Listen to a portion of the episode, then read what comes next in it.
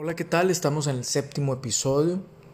En este episodio vamos a reflexionar sobre una cuestión que es la, aclimatación a la precarización. ¿sí? Y nuestro eje rector va a estar guiado por un trabajo que publicó Judith Butler, ¿sí? junto con Atena Atanasio, que se llama Desposesión, lo performativo en lo político. Eso es lo que nos va a llevar. Esos, estos comentarios que hace Judith Butler acerca de cómo para ella el ser humano sí se adapta a lo precario, cómo el ser humano sí se adapta a la precarización, me conmovió mucho. Fue muy estridente, eh, me hizo mucho ruido a mí y me llevó a pensar no nada más en la condición en la que viven los desplazados, los migrantes, los grupos más vulnerables, sino yo mismo. Y eso me generó mucho ruido. Y entonces yo dije, no, aquí hay algo que no me cuadra. Yo creo que podemos hacer otra lectura. Hay que deconstruir, desconstruir esta, esta postura. Y vamos, vamos a ver qué sale. Pues bien, yo creo que no es que haya una aclimatación o una adaptación a la precarización. Lo que vemos en realidad es una forma de resignación por parte del ser humano. ¿Por qué? Porque cuando una persona se adapta, ella tiende a inmovilizarse, a quedarse estática, a quedarse, a quedarse ahí en el lugar. ¿Sí? Es un ser humano que no se revoluciona, no se transforma. Eso es muy raro, ¿sí? Una, una cuestión que es ontológica al ser humano, que es inmanente al ser humano, es la transformación.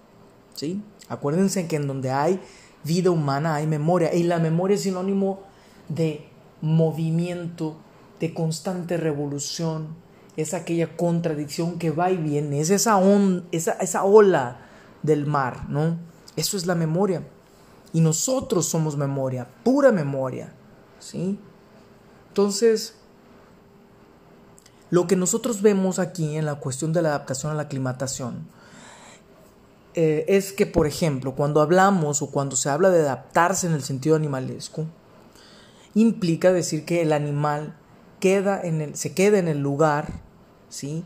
y desarrolla ciertas características que le van a ayudar a hacer frente, a enfrentar pues las, las, transformaciones, las mudanzas del ambiente, ¿sí? para poder autopreservarse y para poder sobrevivir, ¿no? El ambiente siempre le va a estar imponiendo al animal esto. Y el animal, cuando se adapta, es porque crea estas habilidades instintivas, evidentemente, que lo llevan a adaptarse al lugar. Cuando el ser humano se desplaza, emigra, hace revoluciones, hace manifestaciones, cuando escribe, cuando hace poesía, cuando canta, es decir, cuando hace arte, cuando el ser humano cocina, cuando el ser humano se mueve, cuando el cuerpo del ser humano se mueve, nosotros estamos delante de una acción que nos señala sobre una resistencia, una resistencia muy clara, que es resistir a la precariedad. Esto no es adaptación. Nosotros aquí es donde decimos, diferente a lo que dice Judith Butler, nosotros no creemos, no acreditamos en la adaptación del ser humano a la precariedad. Porque la persona que se desplaza lo hace con la finalidad o de continuar viviendo como antiguamente ya cree que vivía, o entonces de mejorar su estilo de vida. ¿sí? Eso es lo que por lo menos yo con mi experiencia de más de una década, he alcanzado a observar y a detectar. Es ese patrón, ese común denominador en las historias de vida de los migrantes. ¿sí? Yo quiero decirles que para mí, en el caso este específico, las migraciones, cualquier tipo de migración que sea, son 100% un desdoblamiento, es decir, son el resultado que un ser precario produce movilizado por la precariedad, por la fragilidad. ¿Sí?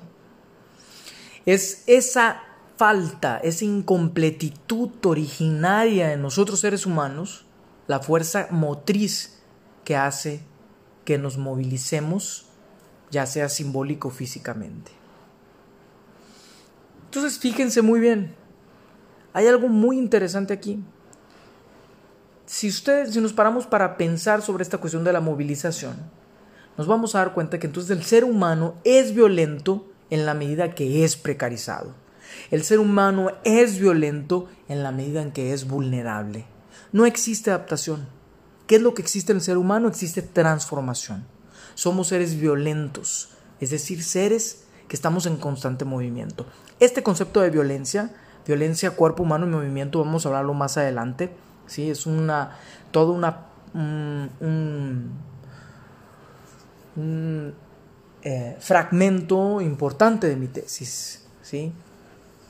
que es toda una deconstrucción que voy a hacer sobre lo que es el concepto de violencia. Vamos a construir un nuevo concepto de violencia que nos permite entonces sí crear ese nuevo concepto que es memoria precaria. ¿sí? Pero vamos a continuar con lo de la adaptación. Entonces, fíjense bien, la adaptación exige un proceso de acomodación, de acomodo y de reasignación, ¿sí? De conformidad. Y eso no es lo que nosotros vamos a ver ni en nuestras vidas, ni en la vida del vecino, ni en la vida de mi papá, ni de mi mamá, ni de mis abuelos, ni de ningún ser humano que ha existido. ¿Sí? No es de esa forma en la que un ser que vive el proceso de la desposesión lidia con el mundo. No es así como los desposeídos van a lidiar con el mundo que los desposee, que los excluye, que los intenta exterminar, que los intenta callar, que los lleva a vivir a la periferia. No es así como lidian estos cuerpos. Si algo ha caracterizado a América Latina, eso ha sido justamente la capacidad de transformarse, de no adaptarse a la precariedad o a la precarización, a la arbitrariedad. ¿sí? Los latinoamericanos nunca nos hemos quedado quietos y conformes, siempre estamos moviéndonos. Yo por eso siempre digo, yo he ido para Europa y Europa me parece el viejo continente o el viejo mundo, ¿no? Es un viejo mundo muy viejo, muy envejecido. No pasa nada. Ni los jóvenes se comportan como jóvenes. Hay un nivel de obediencia tan absurdo que no acontece, no hay acontecimiento, no hay movilidad, no hay esa... No, no siento esa creación. Esto es un particular punto de vista muy mío, ¿ok? Cada uno puede hacer su lectura. Y nosotros los latinoamericanos no, nosotros siempre estamos en movilidad, siempre estamos transformándonos. Y la historia no nos deja mentir sobre esto que estoy mencionando. ¿sí? La memoria precaria latinoamericana, y hago referencia a la pintura modernista, al realismo mágico en la literatura. En la pintura modernista ahí están los trabajos maravillosos de la curaduría que ha hecho Marta Traba. ¿sí? Excelentes, excelente. Eh, ella hace un programa maravilloso en Colombia para la red de, televisión educativa en Colombia, en donde solo trataba con cuestión de arte eh, eh, moderna latinoamericana. Y hay una riqueza impresionante en la pintura cubana, ¿sí? En la pintura mexicana, colombiana, argentina, brasileña. Impresionante, ¿no? Y el realismo mágico de la literatura vamos a tener desde una Elena Garro en Los Recuerdos del Porvenir, hasta un Juan Rulfo, García Márquez, Pessoa, ¿sí? En fin, solo por mencionar algunos. Y en la poesía, un Jorge Luis Borges, ¿sí? Vamos a tener también, ¿por qué no?, un Octavio Paz, un Jaime Sabines, ¿sí? Y ni se diga el propio artesanato, la propia artesanía. Más nosotros mexicanos lo vemos clarito, los alebrijes, que son riquísimos, maravillosos, esos, seres eh, de, otro, de otro planeta, de otro universo, que conviven, ¿sí? que se comunican con nuestra cultura mexicana, pero independientemente de lo que nosotros creamos en la artesanía, los guatemaltecos, salvadoreños, cubanos, el nordeste, nordeste de Brasil es impresionante la, artesanía, ¿sí?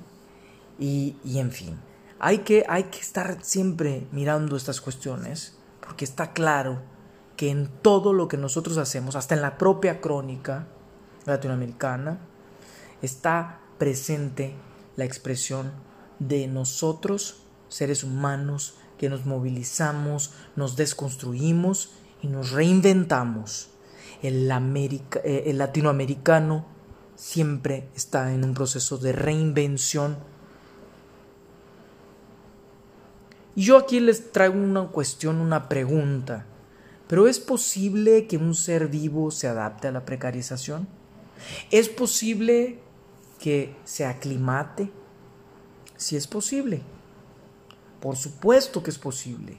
Es posible que un animal carente de subjetividad se adapte a la precarización porque no sabe de su finitud. ¿Sí? Ahora, en el caso del ser humano, por el hecho de que sabemos que somos finitos, que nos vamos a extinguir, ¿sí?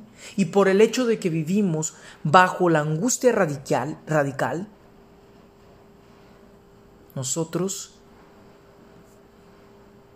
siempre estaremos en constante transformación, en constante búsqueda por perpetuarnos. Nosotros tenemos noción de que venimos de algún lugar, estamos en otro y, y pretendemos ir hacia otro espacio. Los animales no. ¿sí? Una luciérnaga, por ejemplo, que cae en una red de una, de una araña, en una telaraña, su instinto le indica moverse para salir, para continuar volando.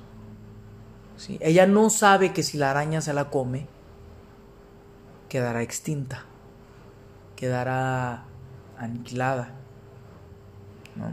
Es el instinto lo que mueve a la luciérnaga. En el caso de nosotros no. Nosotros elaboramos todo un proceso que parte de la idea de que queremos ser eh, eternos. ¿no? En fin, esta es la cuestión. Entonces, fíjense bien, la adaptación en el ser humano estaría asociada posiblemente a una crisis de miedo. ¿Sí? Una crisis de miedo que vive una persona. ¿Sí?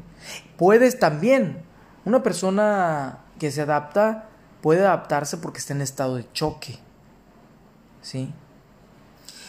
Pero, ojo, yo no considero que realmente esta persona que está en estado de choque o que está en una crisis de miedo se haya adaptado.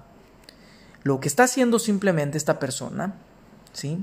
Es construir, ¿sí? Elaborar posibilidades para decidir posteriormente, ¿sí? O entonces está paralizada porque no tiene condiciones de movilizarse. Pero este estado no va a ser para siempre. Habrá una movilización, habrá una transformación en la persona. En lo que dice respecto a la cuestión sobre aclimatarse al trauma, si nosotros analizamos a Ferenczi, el trabajo de Ferenczi, vamos a poder constatar que no hay tal adaptación, porque inclusive la propia repetición de un evento traumático es una forma de reelaborar, es, una, es un intento por parte de nosotros seres humanos de superar ese acontecimiento que te deje en choque, entonces mucha gente dice, no, es que esta persona está ciclada Pues bien, esa, esa, cosa de que está ciclada, está repitiendo y repitiendo, repitiendo, repitiendo aquello que vivió, aquel trauma, aquel choque, es una forma de elaborar. Es una forma de elaborar, ¿sí? El trauma. No es que sea adaptado y que ya vaya a quedar así para siempre. Entonces, adaptarse es, en un cierto sentido, sujetarse. ¿Sí? Y esto va contra la teoría de la microfísica del poder. Foucault, ¿no? Que nos habla respecto a la capacidad que tiene el ser humano, que tenemos, no importa en qué situación nos encontremos. No importa que sea muy compleja, no importa que estemos en una situación muy precaria. ¿Sí? Siempre tenemos la posibilidad de decidir.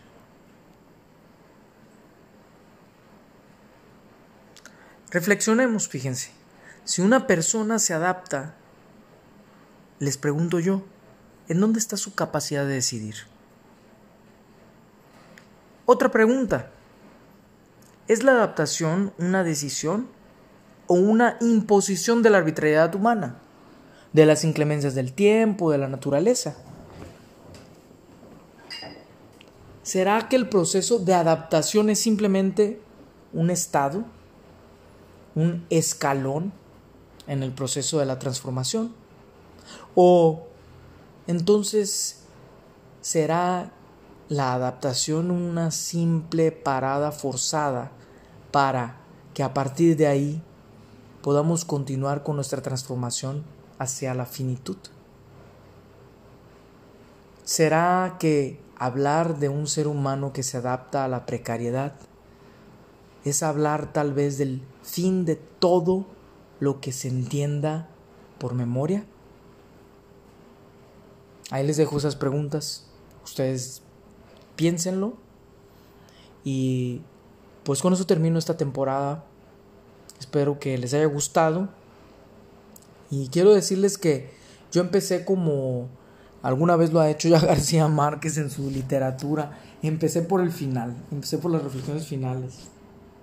Este, conforme vayamos trabajando y vaya, vaya colocando aquí eh, cada una de las sesiones de la tesis, ustedes se van a ir dando cuenta y van a ir comprendiendo cada vez mejor toda esta parte de las reflexiones finales y van a comenzar a entender un poquito sobre por dónde yo caminé, cuáles fueron esos caminos que recorrí para llegar a, esta, a, esta, a, estas, a estas ideas, a este pensamiento que considero que es inédito. Al final de cuentas, mi tesis es una tesis. Un fuerte abrazo, buenas noches y pues muchas gracias. Nos vemos en la temporada 2. Cuídense mucho.